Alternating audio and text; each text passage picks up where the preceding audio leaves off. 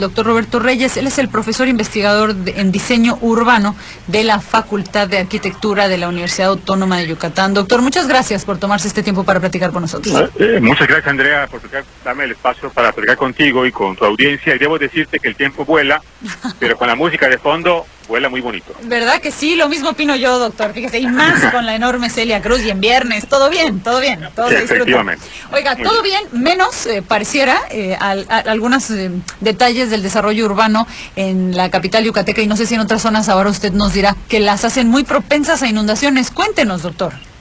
Bueno, no, no es que necesariamente la hagan propensas a inundaciones, es que se seleccionan sitios que son propensos a inundación. Claro, claro. Entonces, ahí, ahí hay un tema realmente en el cual desde el momento en que se planifica la ciudad, en ocasiones no se toman todas las consideraciones necesarias para poder minimizar cualquier tipo de riesgo. En nuestro caso, el riesgo de las inundaciones, que fue muy, muy notorio a partir del fenómeno del año, del año anterior, y que ahora, pues ahora sí todos estamos muy alertas y muy conscientes, pero desafortunadamente sobre espacios ya consolidados, lo cual es un poco complicado para poder reparar en términos de evitar más daños y afectaciones a las personas que ahí habitan. Esa era mi pregunta, doctor. O sea, digamos, si yo ya compré, y para no entrar eh, necesariamente en detalles y nombres, porque necesitaríamos más información al respecto, pero si yo ya compré una casa en uno de estos megadesarrollos que son, eh, eh, se vuelven piscinas en tiempo de lluvias, ¿qué puedo hacer? Bueno, realmente lo que se pudiera hacer es precisamente ejercer nuestro derecho de poder reclamar algo sobre lo cual no fuimos advertidos y que nos ha eh, ocasionado muchos tipos de juicios, ¿no? Correcto. Pero desafortunadamente, eh, insisto, ¿no? Cuando una persona invierte un patrimonio para tener alternativas de desarrollo de vida, pues muchas veces lo hace sin ese conocimiento pleno de dónde está eh, comprando, ¿no? Claro. Y, y, y, eso, si lo vemos de una perspectiva mucho más amplia, lo mismo sucede cuando uno desarrolla un desarrollo inmobiliario, decir algo, ¿no? Sí. Es decir, cuando yo adquiero un terreno, pues yo debería estar muy consciente de cuáles son las condiciones mismas de este espacio para poder determinar si es un espacio idóneo para hacer un desarrollo de, este tipo, ¿no? Claro. Entonces, ahí hay una doble, doble interrogante que todos deberían hacer. En primera instancia, quién va a invertir para desarrollar. Y en segunda instancia, quién va a invertir para comprar su espacio de vida, ¿no? Pero ¿cómo, doctor? O sea, ¿cómo voy a saber? Entiendo que, la, que, el problema aquí en Yucatán es que el manto freático está, lo voy a poner en una manera muy coloquial y usted corríjame, doctor, como muy pegado a la, a la tierra, digamos, es, es, muy delgado el espacio entre donde circulamos y el manto freático, por eso nos inundamos tanto. Esa es una condición propia de, de, nuestro territorio. Correcto. Pero este tipo de circunstancias de riesgo no son eh, exclusivas de la península yucateca, en todo el país, en todo el mundo hay circunstancias de riesgo. A nosotros nos toca este tipo de circunstancias de riesgo. Okay. Y para eh, poder enfrentarlas y poder planificar con anticipación, existen ciertos instrumentos que nos permiten tomar decisiones. Los famosísimos atlas de riesgos, donde se determina cuáles son las características y condiciones del territorio a partir de los fenómenos que en ellos se enfrentan. Entonces, sí existe un instrumento, aunque relativamente reciente en el cual se determina qué zonas son aptas o no son aptas para el crecimiento dependiendo de estas circunstancias territoriales y geográficas.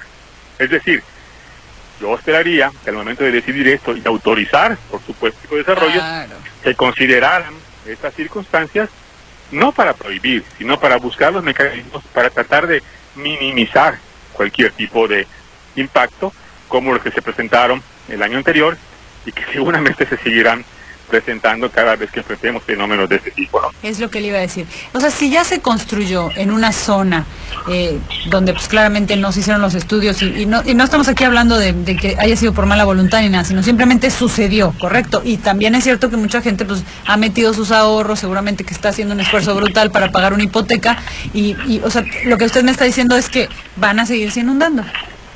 Probablemente sí, porque eh, eh, hay, otra, hay, otra, hay otra atenuante, ¿no? que es muy relevante también, eh, el tipo de construcción. Es decir, eh, cuando construimos una ciudad en la cual se minimizan las áreas verdes de absorción y se maximizan las áreas pavimentadas, pues por supuesto estamos eh, afectando los mecanismos naturales que tiene el territorio para regenerarse. Entonces, el tipo de construcción, la manera en como yo construyo, es un factor determinante que impacta positiva o negativamente en los fenómenos y en la manera en cómo enfrentamos ese tipo de fenómenos. Pero es un fenómeno muy complejo, ¿no? Claro. Desde el momento mismo en que se toma una decisión hasta la manera en cómo se determina cuál es el proceso de desarrollo y de construcción que se va a llevar a cabo. Esto eh, sí, sí puede tener soluciones paliativas, por supuesto, en términos de mejorar las infraestructuras que se diseñaron para responder a este tipo de fenómenos, para estar lo más listos posibles. Claro. Y esto es un tema que sobrepasa incluso la responsabilidad de los desarrolladores. Por ejemplo, según el reglamento del municipio de Mérida, todo el manejo de aguas pluviales se deben llevar a cabo al interior de los terrenos. Y es muy común, por no decir que es generalizable, que en Mérida todos tiramos el agua pluvial hacia la calle. Entonces, nosotros estamos sumando a que este fenómeno sea mucho más complicado. Igual, los mecanismos que tenemos para responder al drenaje pluvial con estos pozos de absorción, quizás han sido superados ante la intensificación de los fenómenos que enfrentamos día a día Claro. con este tema del cambio climático que, que nadie cree, pero que nos están demostrando que es muy, muy cierto, ¿no? Claro, sin duda. Sin duda, pues doctor, yo creo que vamos a necesitar platicar nuevamente con usted porque tal vez sería prudente en otro espacio porque el tiempo eh, apremia, que platicáramos un poco de, de- que nos diera unos consejos y vamos a prometerse una vez a la audiencia para que nos envíen sus preguntas y usted nos dirá cuándo puede platicar de nuevo con nosotros, para que nos diera consejos de cómo puedo fijarme antes de comprar, eh, tratar de ver eh, información que me diga, pues qué tan riesgosa está la casa que voy a comprar o el terreno donde planeo construir antes de hacer la adquisición, ¿no?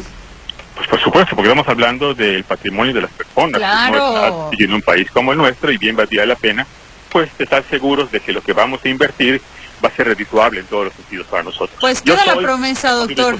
Perfecto, queda la promesa entonces para la próxima semana. Aquí la agendamos y le haremos saber a través de nuestras redes sociales a usted que nos acompaña cuándo, qué día estará de regreso con nosotros el doctor para hablar justamente de esto, cómo adquirir una casa, un terreno de manera más segura. Doctor, muchísimas gracias. eh, Al contrario, Andrea, un saludo. que tenga bonita tarde, que esté muy bien. Igualmente. Bueno, bye.